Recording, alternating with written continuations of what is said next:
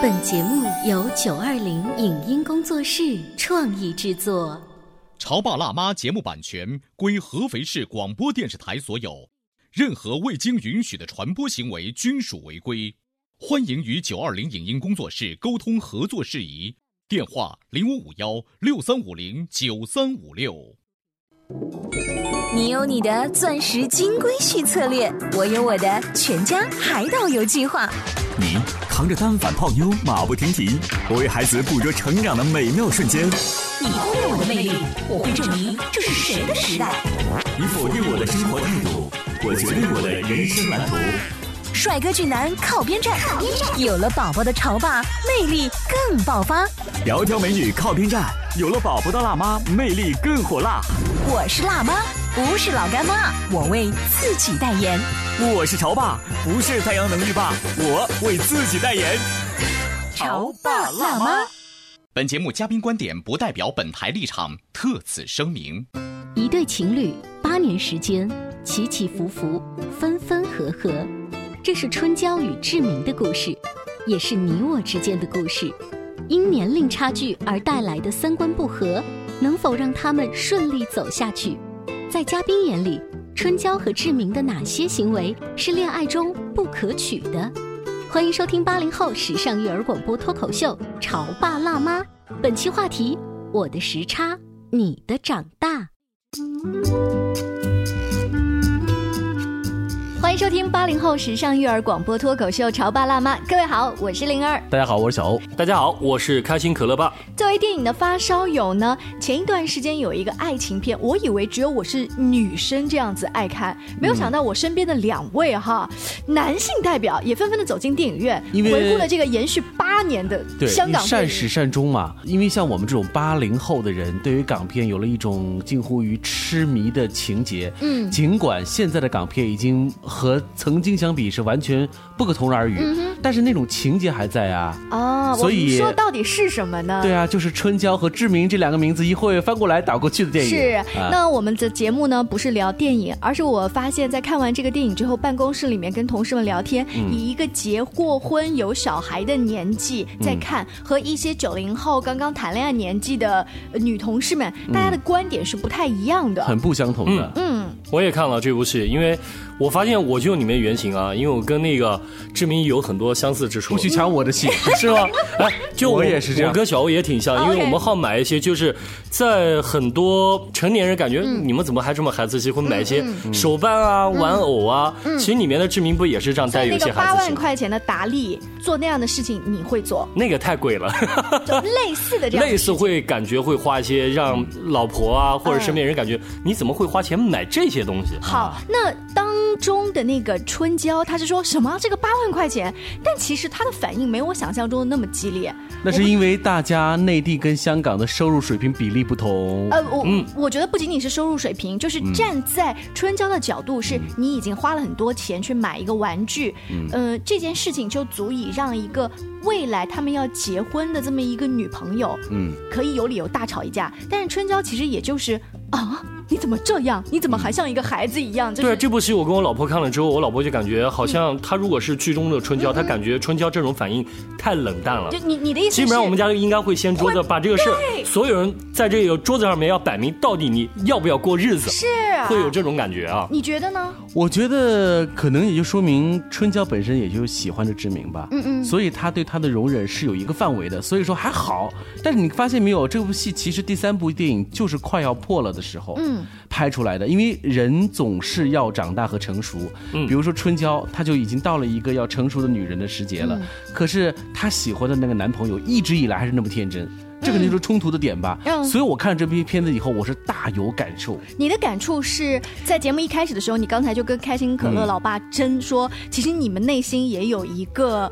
志明在。对是这样子的，因为比如说喜欢我的人、爱我的人、愿意和我走在一起的人，就是因为之前他接受了像我这样的一个大男孩的特点。这种大男孩的特点体现在呃电影里面，可能就是看着那个马桶，然后有干冰飘出来，是。女孩子一开始都会觉得哇，这样的人也还蛮有浪漫或生活的这个情节，对不对？对啊，包括是说如果哪里发现一个好吃的，可能会奋不顾身的去吃。嗯，想要去看 UFO，可能会跑到。水库里头去看，等等等等，这些都可以被解释成为像孩子气一样的，呃，去享受这个生活。我同意你们的观点，就是在我作为女人一开始要谈恋爱的时候，如果遇到一个这样的男生，我会觉得很有趣。嗯，但是你们男人不也是这样吗？一开始在遇到一个女朋友的时候，说哇，她像一个小精灵一样，就是活泼可爱。如果她永远是小精灵，对，他就会觉得你就是很啰嗦，你都很絮叨啊。同样的一件事情，婚前和婚后就被说成了喜欢的点和讨厌的点。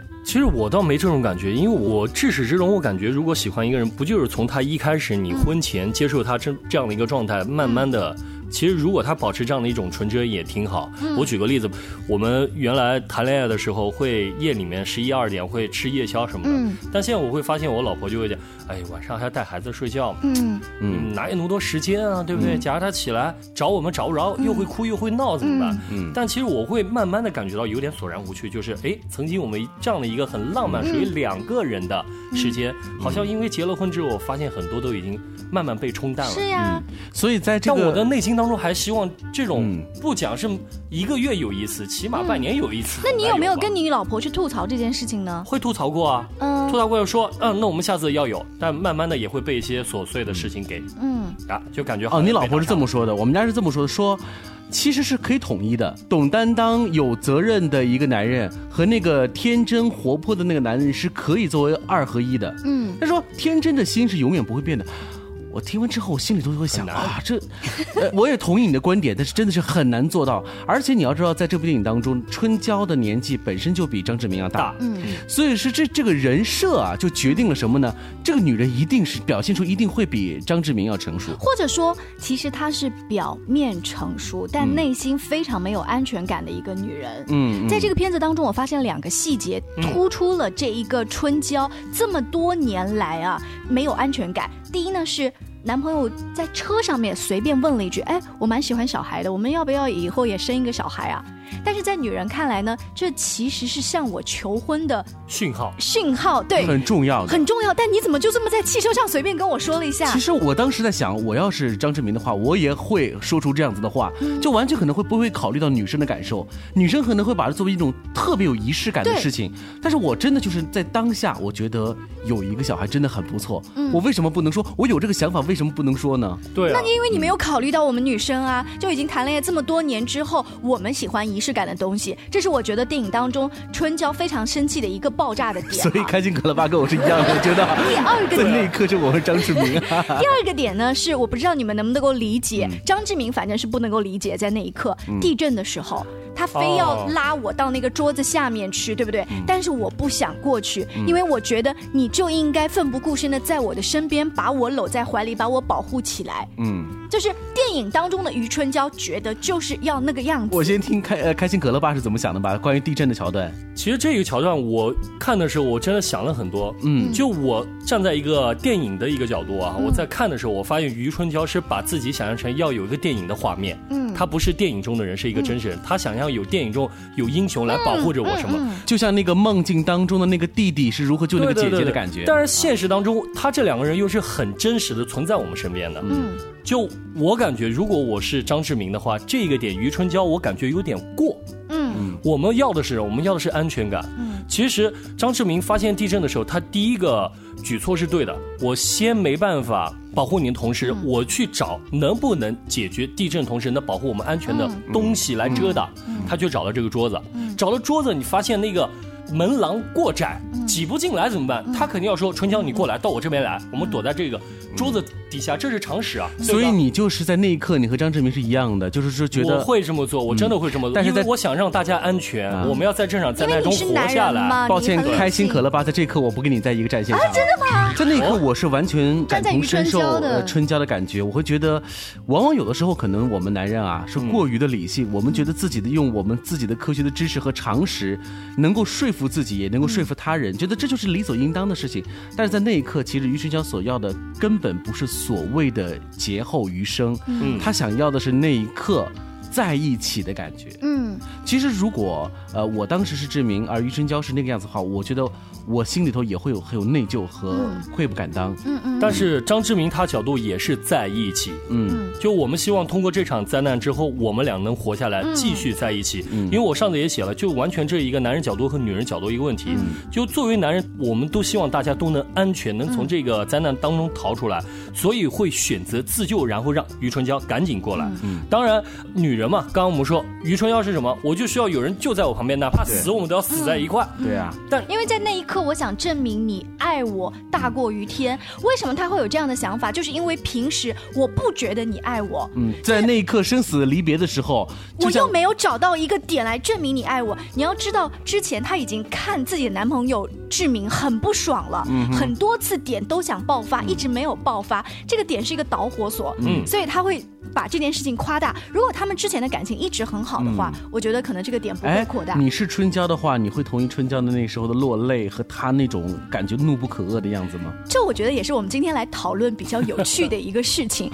我的观点可能让两位都很惊讶。嗯，稍微休息一下，广告之后我们接着聊。最近我们潮爸辣妈的节目，除了精彩的育儿故事呢，还有很多有趣的活动跟大家来分享。我们想要和大家分享一个回忆啊，还记得去年吗？去年故事广播。全员利用了有一两个月时间吧，嗯，在辉园举行了大型灯光秀。是的，我们节目组的姑娘们呢，去的时候啊，就是除了拍照，还是拍照，还是拍照，人山人海。对于我们女生来说，就是那一个创造出来的浪漫的环境，就是夜幕下，然后有王子的城堡呀，公主的那种南瓜马车啊，那种感觉。当然了，也有小朋友喜欢的那一些什么火箭发射的那一些造型啊，都是。我们很喜欢拍照，然后上传朋友圈的。所以刚才说的呢是一段美好的回忆，但是你要知道，一年过去了，这一年的时间当中呢，全世界又发生了很多新奇的事情，有很多很好玩题材的故事的点，我相信也会出现在今年的大型灯光秀的环境当中。对，那么朋友圈有一个很好的，就是它会把你东西记忆下来嘛。现在不妨来翻看一下自己去年的朋友圈，如果你也去了辉源的灯光秀，找到那一天的照片，然后呢配上一些文。字发送到故事广播 C N F M 九八八的官方微信号，那么今年就有可能继续来免费参观二零一七辉源国际艺术灯光秀。对，要提醒你的是呢，我们名额有限，每天就限一百名幸运的听众能够去领到我们的这个门票。另外呢，我们还想告诉大家的是，今年的灯光秀啊，你不去不行。为什么呢？因为有更多浪漫的环节等待着你。嗯，好了，那五月十九号每晚五点半，故事广播的第二届会员大型国际灯光秀就再一次热力来袭喽！更多精彩的节目也请继续关注潮爸辣妈。您正在收听到的是故事广播潮爸辣妈。潮爸辣妈播出时间：FM 九八点八，合肥故事广播，周一至周五每天十四点首播，二十一点重播。网络收听，请下载荔枝 FM、蜻蜓 FM、阿基米德、喜马拉雅、中国广播以及苹果 Podcasts，搜索“潮爸辣妈”订阅收听。微信公众号请搜索“潮爸辣妈俱乐部”，参与节目互动哦。潮爸到，辣妈到。准爸到，育儿专家，请。中国内地首档八零后时尚育儿广播脱口秀，陪你一起吐槽养育熊孩子的酸甜苦辣，陪你一起追忆自己曾经的小世界。潮爸辣妈。本节目嘉宾观点不代表本台立场，特此声明。一对情侣八年时间，起起伏伏，分分合合。这是春娇与志明的故事，也是你我之间的故事。因年龄差距而带来的三观不合，能否让他们顺利走下去？在嘉宾眼里，春娇和志明的哪些行为是恋爱中不可取的？欢迎收听八零后时尚育儿广播脱口秀《潮爸辣妈》，本期话题：我的时差，你的长大。稍微休息一下，欢迎回来。今天潮爸辣妈的直播间，小欧、灵儿还有开心可乐的老爸，我们三个一起聊一聊大家心目当中都有的那一个余春娇和张志明。是，这部戏啊，历时八年时间。分了三部，我估计后面还会不会有第四部？但是这一个轮回算是结束了，因为它正好是体现出这一对男女啊，从呃相识，嗯，然后相恋，然后最终走在一起的整个过程。为什么很多人会觉得这部戏其实拍的就是自己呢？因为发现它真的是都市，嗯。饮食男女啊，这种爱情观，在这个大时代背景下的一种写照。是，尤其是我为了看第三部，我把前两部又 恶补了，又恶补，就是因为太久了，怕忘记嘛。然后看了一下，再去电影院里面看三。所以当我再看，带着自己这么八年来的生活感受来看的时候，尤其是地震那一幕哦，我觉得余春娇好矫情。嗯，我是一个女人，我都觉得矫情。嗯，我觉得矫情的原因是，如果我是一个刚刚谈恋爱没有结婚的女孩子的话，我找不到你爱我的所有的证明，我必须要在那一刻，你像英雄片一样保护我。嗯，但是当我们已经经历了结婚、生子、跟婆婆的斗争，或者是工作的这个不顺心等等之后，我们女人已经学会了就事论事。这件事情其实它从生存下去的角度的话。张志明的方法是对的，嗯，但是你要知道，这就是电影啊，电影一定会有这种冲突，不管你认同或不认同，嗯，因为余春娇所代表的就是一个安全感。很缺乏的一个女孩子，所以我想那一个片子当中的余春娇是代表了大部分的女人，是我不管经历到了什么样的年纪，因为我没有经历过婚姻跟生孩子这些家庭的琐事，我内心都是一个长不大的女生。是的，那种安全感的溃失真的是很让男生抓狂。嗯，但是呢，反过来讲的话，如果你能够去满足一个女孩子的安全感。其实也就意味着你们俩在一块儿的可能性就变得很高了。嗯，所以，我我想可能就是张志明一直始终不明白如何给余春娇安全感。你看第一部戏当中，张志明看上去发了一个所谓的乱码的信息，一直放在他的手机上面。可是他就是觉得好像我都已经表明了我爱你，可是为什么他不说？第一部的著名的台词是什么呢？他很多事情不需要一口气做完，慢慢来。可是这种慢慢来，如果你不去直白的去表达出来的话，对于余春娇来讲的话，她觉得很没有安全感。但我们俩到底在一块儿是什么意思呢？对呀，所以说安全感的考量，这两个人在安全感的一左和一右啊，伴随着第二部。嗯，杨幂的出现到了第三部，其实都是一样的，那就说明可能觉得男生和女生最大的一个误解就是在于对于安全感三个字的误解上。嗯，说到这个安全感，其实我倒感觉我们看过之后，我老婆有句话很经典，哦，她说这就是呃，其实余春娇想当公主，但没办法，她在电影里面变成了皇后，因为张志明比她更王子。呃，这么说好像是有这样的一个道理。哎，我身边有不少人把张志明骂得很惨，叫渣男，说张志明是典型的渣男啊，种种的细节呀，比如说有一个细节，在跟杨幂刚刚要谈恋爱的时候，到了那个上床吧。对不对？他其实已经准备了一个安全套，他内心其实已经做好了这个 one night stand 的准备啦，等等等等，包括跟其他的女生遛狗的时候都能搭讪，随便要一个电话号码，这些细节在我们女生看来就是嗯很危险的信号，忍无可忍。嗯，对。可是我我不知道为什么，是不是我现在就是要求变得很低，要善于发现这些男生为你做出的改变。在这个片子当中，他去教他的那个婆婆去用手机，是不是？他自己的儿子都不教，对，然后。他去陪那个余春娇那么爱玩的爸爸去帮他去弄一些什么摄影的东西，然后包括陪着他的妈妈去菜市场买菜什么这些细节，那。自己的儿女也没有做这件事情啊，这又说明什么了呢？对不对？说明志明已经在成熟了。这就是为什么这部电影你不能单看一集，单看第二集你会把张志明骂得很惨。对。但是如果你从第一集到第二集到第三集，你会发现他们自己的感情也是慢慢的。张志明是在成张志明也在成长，但是张志明成熟与成长的步伐是余春娇不满意的，没有达到他预期的状态。我跟你，这就是为什么在台词当中会有这么一句话，嗯，叫做 “Grow up, boy”。这是这很经典的一句，这个来自好莱坞的，就是很多女人在看到男生们在一起叫喳喳的时候，女生会很不屑的说一句，觉得他们像小男生一样。对，grow up boys，就是在女生看来，男生就是永远长不大的。所以在余春娇来讲的话，她很希望啊，嗯，张志明能够比他爸爸要好很多倍，这样他才觉得这是男人是可依可可靠的。嗯，可张志明说，我在努力啊。但是跟不上对这种女人的步伐。哎，你刚才说我在努力啊，但是跟不上，显示出你们男人好好无助是吧？好无助，对。我我然后你这句无助又更加显示出你们好孩子气哦。或者是我们没有担负责任，我们没有这个责任心。如果你要是有责任心的话，你就应该挑排除万难的去做。可是我想说的是，很抱歉，你当初喜欢我不就是因为喜欢我天真？孩子气，对这样的吗？你现在反过，你现在反过头来，你告诉我说我的天真孩子气就是一种不成熟的表现，那你为什么当初干嘛了？当初干嘛了？哎，你这样子一质问的话，就好像我们在节目一开始我也说，那你当初喜欢我活泼可爱，为什么结婚多年又嫌我很唠叨呢？对不对？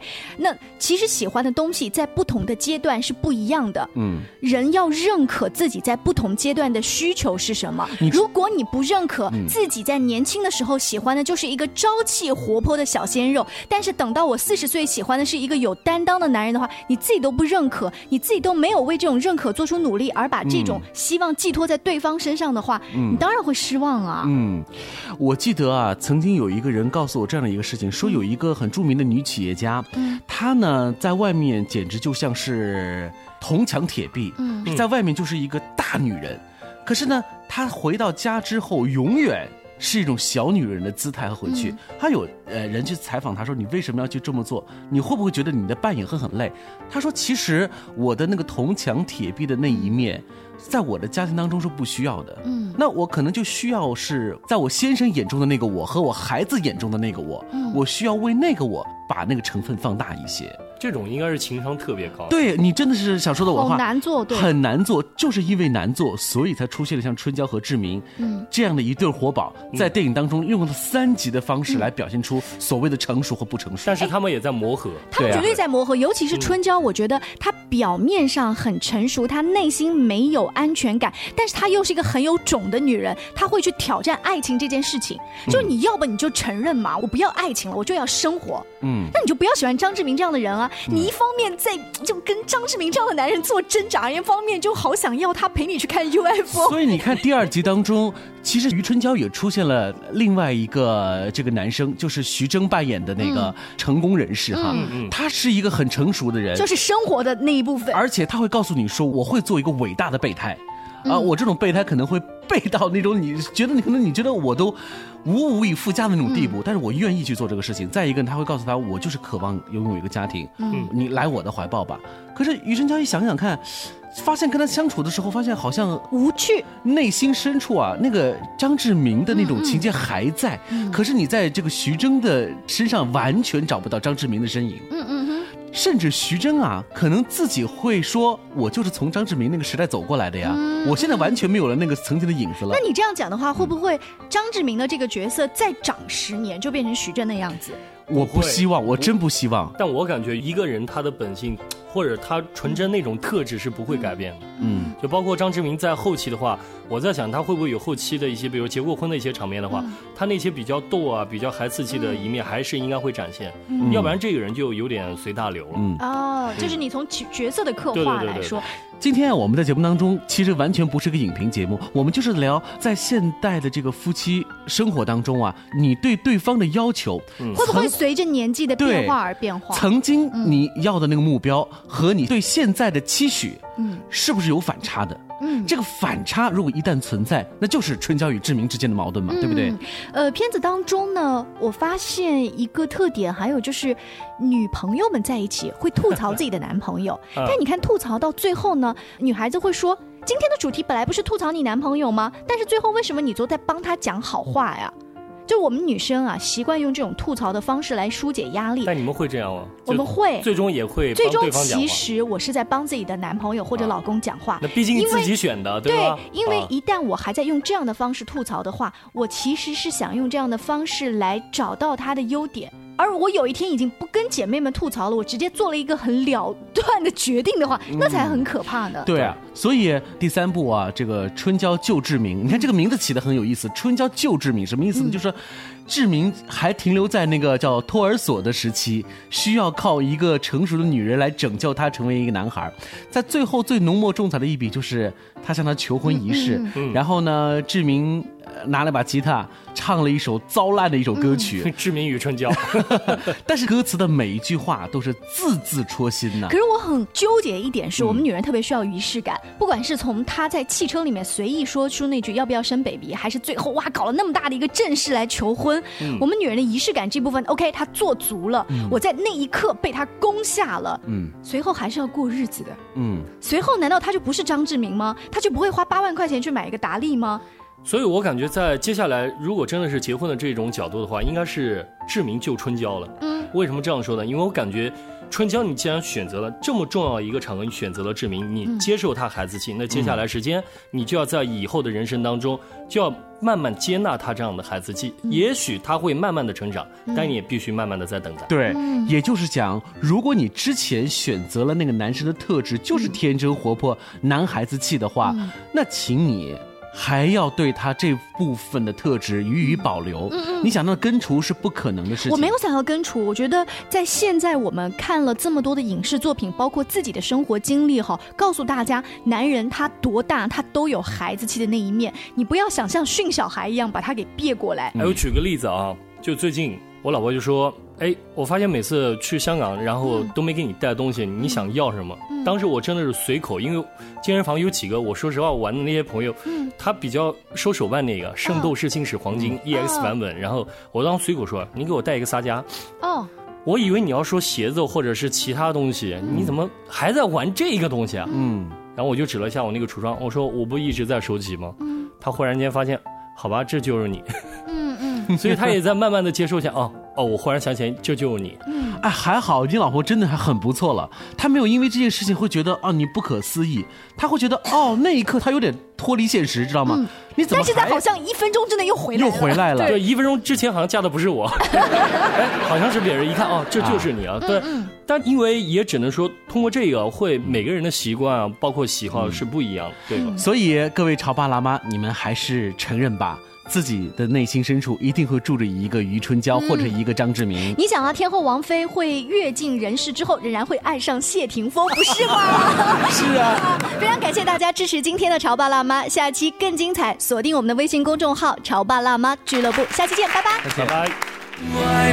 九